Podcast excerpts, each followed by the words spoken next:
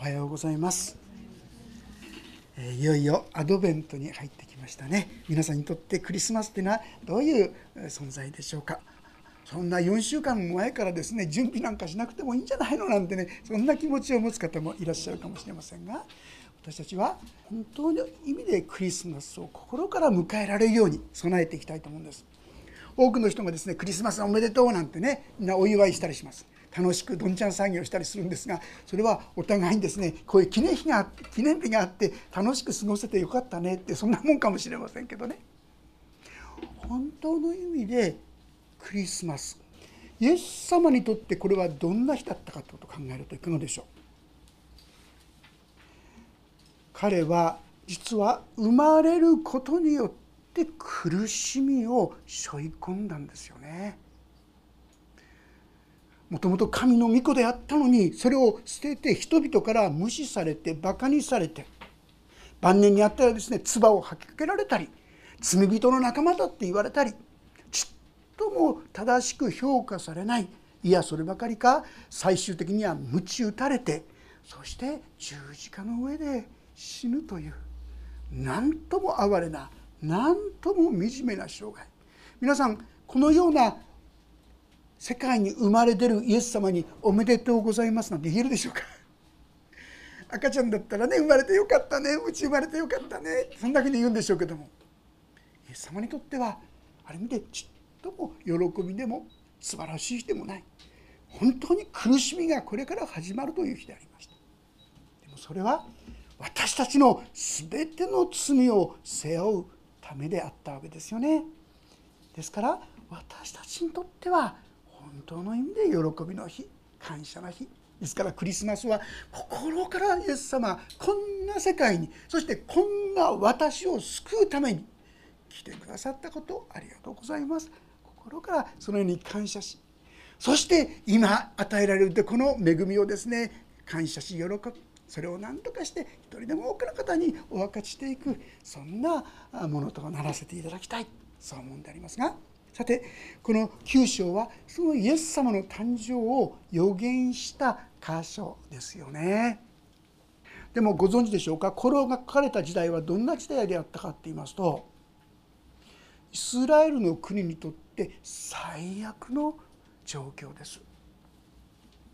神様はアブラハムとそしてアブラハムイサクヤコブにですねあなたの子孫がこの地をですね支配するようになるそしてあなた方を祝福のもといとして用いるなんてこう言ってですね。そしてあなたの子供から子孫から王が出る。素晴らしい約束があったんです。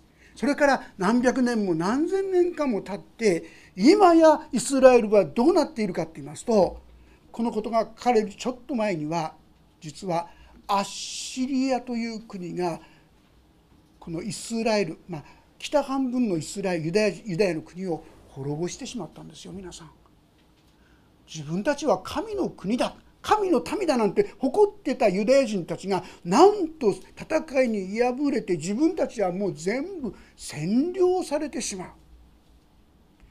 神はどこ行ったんだ？一体神の約束はどうなったんだ？彼らの力アッシリアというところに補修されて連れて行かれてしまった。そして別の民族をそこに入れてそしてそこで歩んだためにもはや彼らは正しい意味で神様を礼拝できなくなってしまった。だからですね今日の一章の後半のところにも「違法の民ガリラヤは」って書いてあります。本来ではイスラエルの土地なのに違法の地違法人の神を知らない民とこう言われてしまう。それほどに神様から離れてしまっ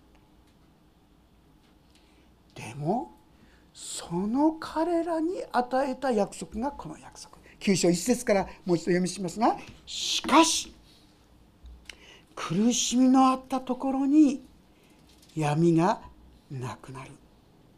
先にはゼブルンの地とナフタリの地は恥ずかしめを受けたが海沿いの後には海沿いの道ヨルダンの川向こう違法人の民のガリラヤは栄養を受けるこの外来の地はもう滅ぼされて補修されてしまってめちゃくちゃ本当に自分たちは神の民だったんだろうか。神がおられたらどうしてこんなことが起こるんだ神様の約束はどこ行ってしまったんだ？もうですね神様に対る信仰を失うようなそういう思いの中かもしれません。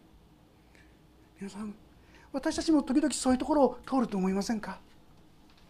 一生がですね何にも問題なくて終わったって人はいないと思うんですね。一つや二ついやいやもっともっとですねいろんな耐えられないと思うような苦しみを私たちは通るのが普通だと思いますが皆さんもし皆さんがそういうものを持ってらっしゃるとするならば本当の意味でクリスマスの恵みがあなたに近づいていることを知っていただきたい。暗闇のあるところ苦しみのあったところに闇がなくなるんです。だから別な言い方しますと私は OK 私は何も問題がないっていう人にはちょっとこの恵みがなかなか分かりにくいかもしれないんですよ。悲しみや困難や試練があるからこそ私たちはこの光の偉大さが本当の意味で分かってくるという部分もあるかなそう思います。ナフタルのこれはですね、まあ、あのカペナウムというところでイエス様は宣教が始められましたけどもその地にこの神様の技が始まったそのことを予言していたわけであります。2節闇の中を歩んでいた民は大きな光を見る。死の陰に住んでいた者たちの上に光が輝く。いかがでしょうか、まあ、問題がない時は私たちはあんまり感じないんですけどもちょっと思い出してみればそうそう闇の時があったなって思うんじゃないでしょうか。苦しみの時が真っ暗な時がいやここにありますように死の陰に住んでいた正直まして人生の中で一度や二度はですね皆さん誰もが死にたいなって思った時もあるんじゃないでしょうかね。でもそこに光が昇るこれクリスマスですよ皆さん。私たちがその時にこそ本当の意味でイエス様の愛と恵みに触れ合うことができる。そういう恵みの時祝福の時ということができるかと思います。闇の中を読んでた民は大きな光を見る。彼らの上にですね光が輝くとあります。そして3節。あなたはその国民を増やしその喜びを増し加えられる。彼らは借り入れ時に喜ぶように分取り物を分け分ける時に楽しむようにあなたの見前で喜ぶあなたが彼が追うくびきと肩の杖彼を追い立てられる者の鞭をミデアンの日になされたように打ち砕かれるからだ。まことに戦場で吐いた全ての履物血にまみれた衣服は焼かれて火の餌食となる。もう本当にですね喜びに満たされる時が来るっていうんですよ皆さん。今苦しんでいる方今悩んでいる方今悲しみに進んでいる方やがて歓喜の時が来るって言うんですよ。いつですか？まあ、最終的にはこれはイエス様が再臨されると聖書に書いてある。再び来られるって書いてあるんです。その時にはですね皆さんえも言えぬ喜びえも言えもう何とも経験したことがない素晴らしいですね感謝と祝福に満ちるそういう時が来る。いやいやそこまでいかなくても本当に死を信じる者はこの地上にあってもそのような恵みのいくつかを味わうと思います。ここに出てくるですねミディアンのことって分かりますか？これ旧約聖書の知識ってところに出てきますけどもギデオンという人間がですね戦った時のことなんです。相手はですね十数万の軍勢大軍勢ですよ。それに対してこちらはですね実は3万人。どうやってこれで戦うんだと思い思いきやですね神様によって建てられたギデオンに神様はこういうんです。その民は多すぎるって。3万で多すぎるって。臆病風が吹かれたみんなみんなみんな返しなさいって言うんですね。だったらって帰る人が3万人のうち2万。残ったの1万。うわ1万でと思いますが神様その時その数は多すぎるって言うんですね。それで彼らに水を飲ませた時にこう口を水につけてですね、まあ、喉乾いてもあーって飲んだ人はですねみんな返し返しちゃうんです。いつでも戦いができるようにちゃんと見張って手で組んだ人だけ300人で敵兵十数万の敵を見事に皆さん打ち勝ってしまったんですよ。彼らはもう恐れてですね大軍勢だと思ったんですね。壺の中に火を入れてですね一気に壺をバンって割ったら火がバッていったらですねとんでもないことが起きたってみんなその相手の兵たちが逃げてってしまったんですね。300人でこの戦いに打ち勝った不思議なことですよ。もうそのような不思議を神様はなすことができる。そして具体的にこの五節のですねこのことはもう平和がなる戦争がなくなるって意味ですよ。もうその血のついたものうんぬそういうのなくなる。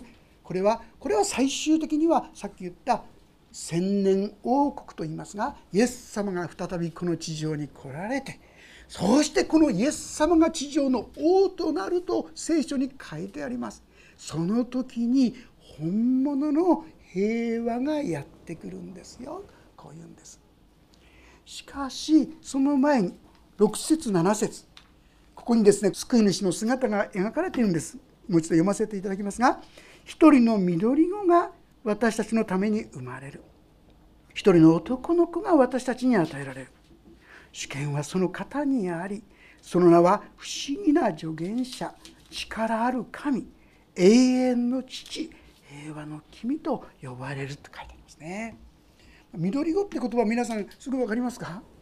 なんで緑子っていうのかなって、えー、でもちゃんと辞書には緑子って言葉出てくるんですよね。でその意味を調べたらね新芽が入るでしょ？芽が出てくる。それ緑でしょ？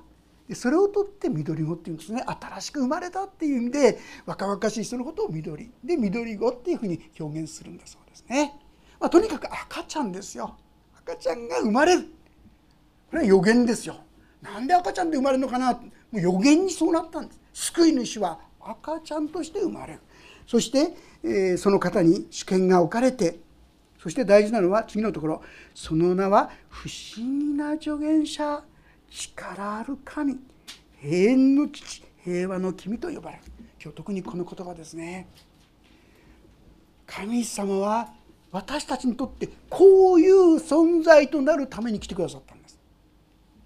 ね、不思議な助言者っていう言葉をねある翻訳の言葉ではね「ワンダフルカウンセラー」って訳したんです。とても分かりやすくうんと思いますね。ワンダフルカウンセラー素晴らしいカウンセラーですよ。皆さん苦しみの時悩みの時にどうしますか？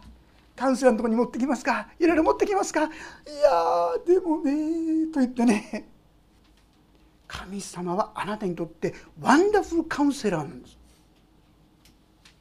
でもどうでしょう？正直言いまして違うあんまり wonderful じゃないカウンセラーにですね いろいろ聞いたり質問したりしてることないでしょうかね。私たち必要なのは wonderful counselor に聞くことですよね。神様どうしたらいいんですか？困ってます。苦しいんです。辛いんです。どうしようもないんですって。誰に持っていくんですか？ワンダフルカウンセラーに持っていくべきです。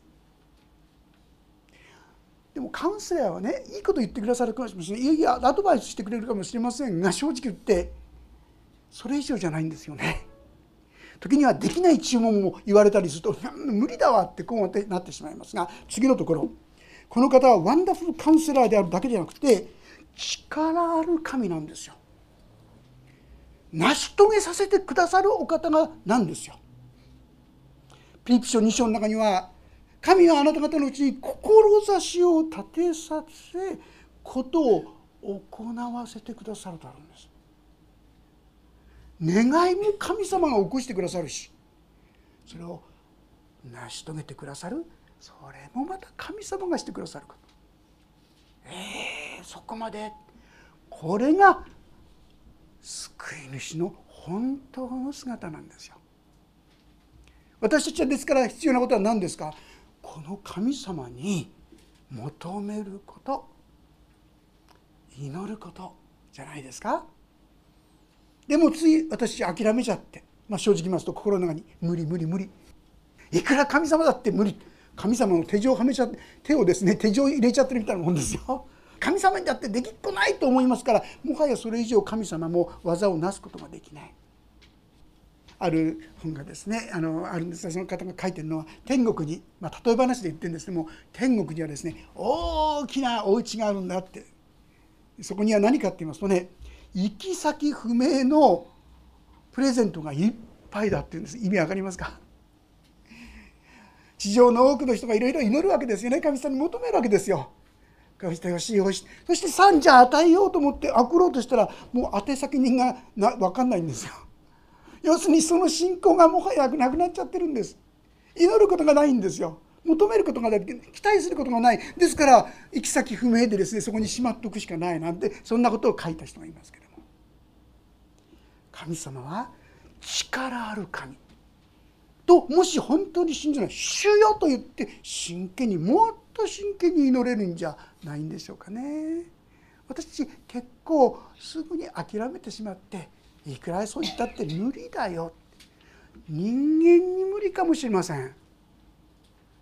神にも無理なんでしょうか。私たちはここを気をつけたと思いますね。ワンダフルカウンセラーであるとともに力ある神が私たちの救い主クリスマスの主なんです。ここに目を向ける時に私たちにもう一度立ち上がる力。希望に向かって進んでいく力が蘇ってくるんではないでしょうか。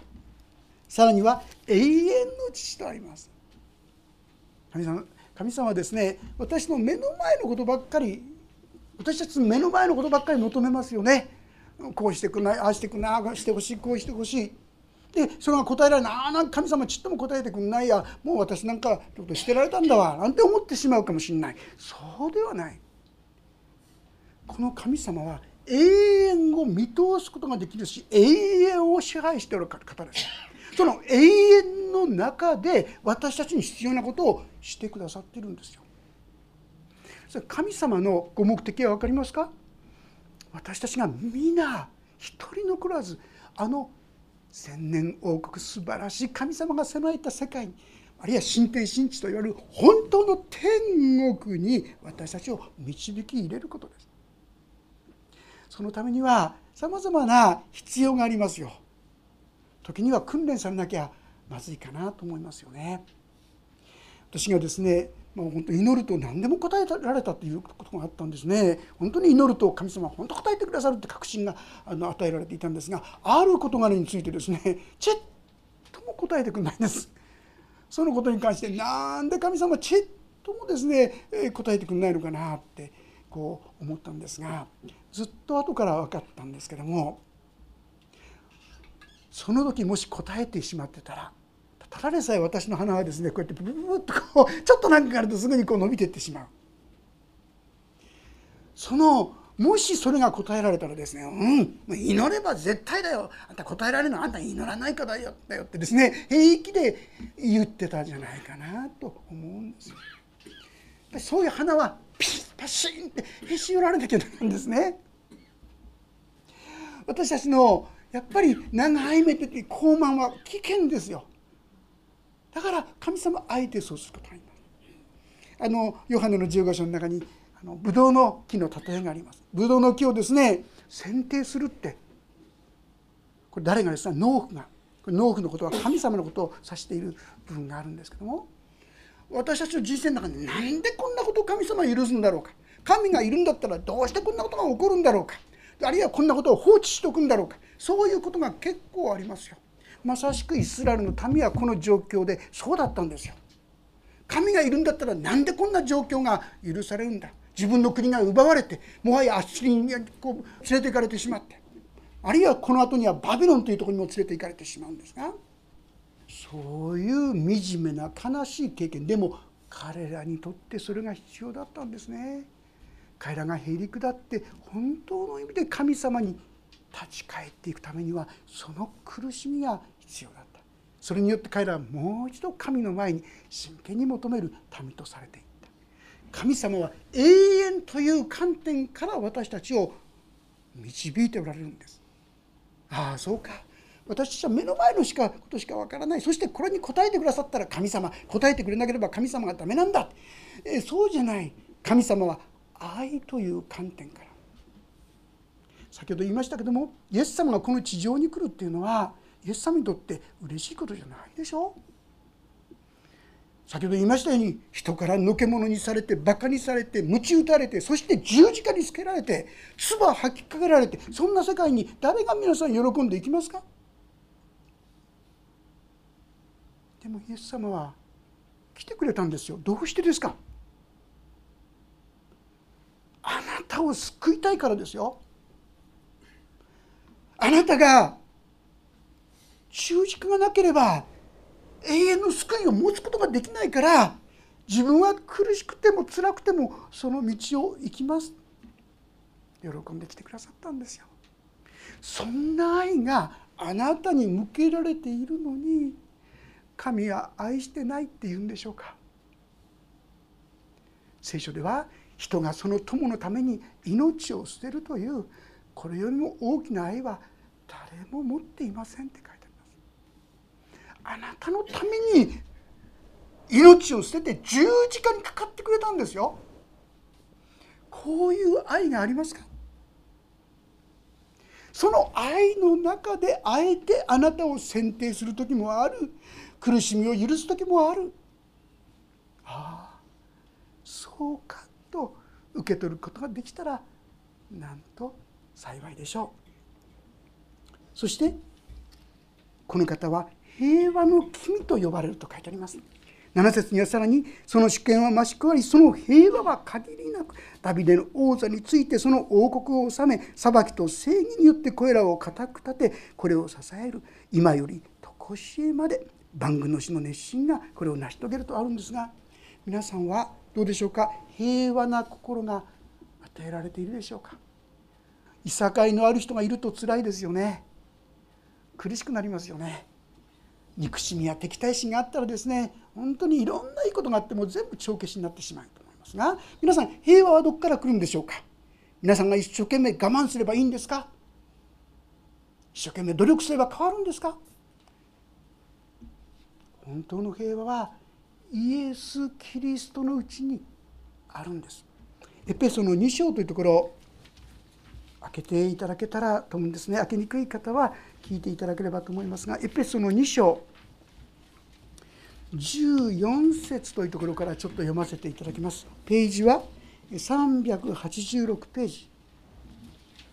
386ページ。エペソ人への手紙の2章の14から16できればご一緒に読めたらなと思うんですがエペソ人への手紙の2章の14から16新約聖書の386ページになります。それではご一緒に読んでみましょう。14節から3はい実にキリストこそ私たちの平和です。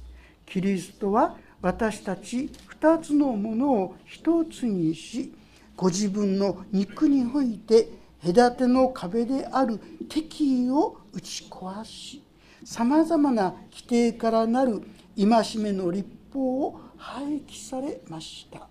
こうしてキリストはこの2つをご自分において新しい一人の人に作り上げて平和を実現し2つのものを1つの体として十字架によって神と和解させ敵意を十字架によって滅ぼされました。皆さん敵意自分がですね恨まれて敵のようになっている。これは本当につらいことですよね。あるいは自分も敵意を抱いて誰かに対してですね良くない思いを持っている時それはつらいことですよ。そしてしばしばこういう敵っていうのは自分の力でどうにもならなくなっていることが多くはないでしょうか。これを解決するためにイエス様は来てくださった。そして私たちにキリストこそ平和だ。平和のもとへだ。その平和をくださったんですよ。どうやってですか？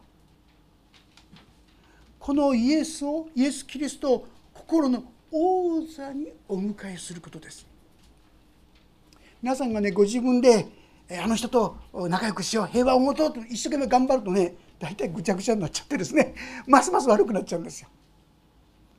私のうちには本当の平和がないからです。しかしイエス・キリストにお任せすると心の王座に来てくださると私たちの心を整えてくださって敵やその妬みや嫉妬や恨みやそういったものをだんだんだんだん沈めてくださって収めてくださってそういうものに打ち勝つ平和を持つことができるものに変えてってくださるということなんですね。私が進学校の時ですね、まあ、その進学校はとても古いそこがまさか進学校と思わなかったようなですね そんなところだったんですが掃除の仕方が独特の方法なんですよ。あの古い木造の家でですねどうするか新聞紙をですね水に濡らすんですね。そしてその濡らした新聞紙をでちぎってねそしてばばらまくんですね。でその後にこう吐くんです。意味わかりますか？こうやってやっていくとですね埃立たないんですよね。やり方があるわけです。もし私たちが自分でですね自分のこの敵対心や恨みを直そうとしたらもうぐちゃぐちゃになっちゃってですねもうとてもできないってこうなるしかないんですよ。でも私たちがイエス様私はもうあの人のことを見るのも嫌です。受け入れることができません。愛することがとんでもない。これが私です。でもあなたにお委ねします。どうぞ私の心に入ってください。すると徐々に徐々に皆さん変えてってくださるんですよ私を導いてくださった宣教師の人がですね言ってた覚えてるんですけども日本に宣教してきた時にちょっとある方ととんでもないこう非常に合わなくてですね来たばっかりのとこで、まあ、カルチャーショックもあったんでしょうか難しい関係になってしまったんだそうですけどもでも後にその人が自分にとって一番の親友になったんですってよく明かしてくださいましたね。もしイエス様がいなかったらバーンってこうなってたかもしれないますね。心の王座にお迎えすること。自分で何とかしようとするんじゃないんですよ。自分でだったらできないんです。でもイエス様に来ていただくと掃除の仕方知ってるんですね。心の整理の仕方も知ってる。徐々に徐々に気が付くとですねだんだんだんだん変えていってくださる。そして平和を私たちのうちに与えてくださるんですねこういう力を力ある神ですから単なるワンダフルカウンセラーであるだけじゃなくてそのように力を持っている神様ですから私たちがこの方にお任せしていく時に変わっていくことができるんですね。それぞれの弱さがあるかもしれませんがそこに来ていただきお任せすることです。私はですねクリスチャンになる前いつも言ってますが赤面教対人教要するにね人間が嫌だったんですよ。みんなこううまくいってなかった。怖かったし平和がなかった。でもだんだんだんだんイエス様と交わりが深くなっていく時にそういう方がだんだんだんだん減ってきましたね。まあ本当は一気にバーッと言ってくれたらね助かるでしょ皆さんね。でもどうやら一気にはいかないんですね。多分こうなっちゃうからですよね。でも徐々に徐々に神様は確かに変えていってください皆さんの問題や困難イエス様来てくださいイエス様助けてくださいイエス様をお迎えするその時にあなたのうちに新しい恵みがクリスマスの恵みがきっと注がれていくのではないかなそう思うんですね。えー、一人の方、まあ、何度かもうご紹介している方ですけども上原玲子さんという方のちょっと証を読ませていただきますね。その後私は歌手になることを夢見て上京した17歳の時だった。有名になって自分をいじめたって人たちを見返したいという思いに加えて自分は生まれてきてよかったんだという自分に対するアイデンティティ確立のためでもあった。オーディションに合格した。嬉しかった。でもそれ以上の感激や喜びはなかった。それどころかちょうどその頃マリパナの後遺症で起こる理由のない恐れに苛まれるようになった。夢が実現するかもしれない大事な時に心が恐れでいっぱいになってしまった。自分が自分の心に裏切られたような気持ちだった。どうしていいか分からなくなった。私は歌詞を断念して沖縄に戻った。誰にも言えず一人で心と戦う日々だった。なぜ生まれてきたのだろう。こんなに大変な人生だったら生まれてこない方がよかった。できればこの人生を終わりにしたい。そう思っても怖くて死ねない。生きる術もなくただ絶望するだけの毎日だった。そんな時思い出したのがクリスチャンスクールで毎日のように聞かされた神様のことだった。そうだ。神様はあなたの人生を変えてくださるといつも言っていた。教会に行ってみよう。次の日曜日教会に出席した。学校時代にいやいやながら歌った賛美歌を改宗とともに歌い出した瞬間歌が魂に染み込んできて涙が止めどもなく流れた。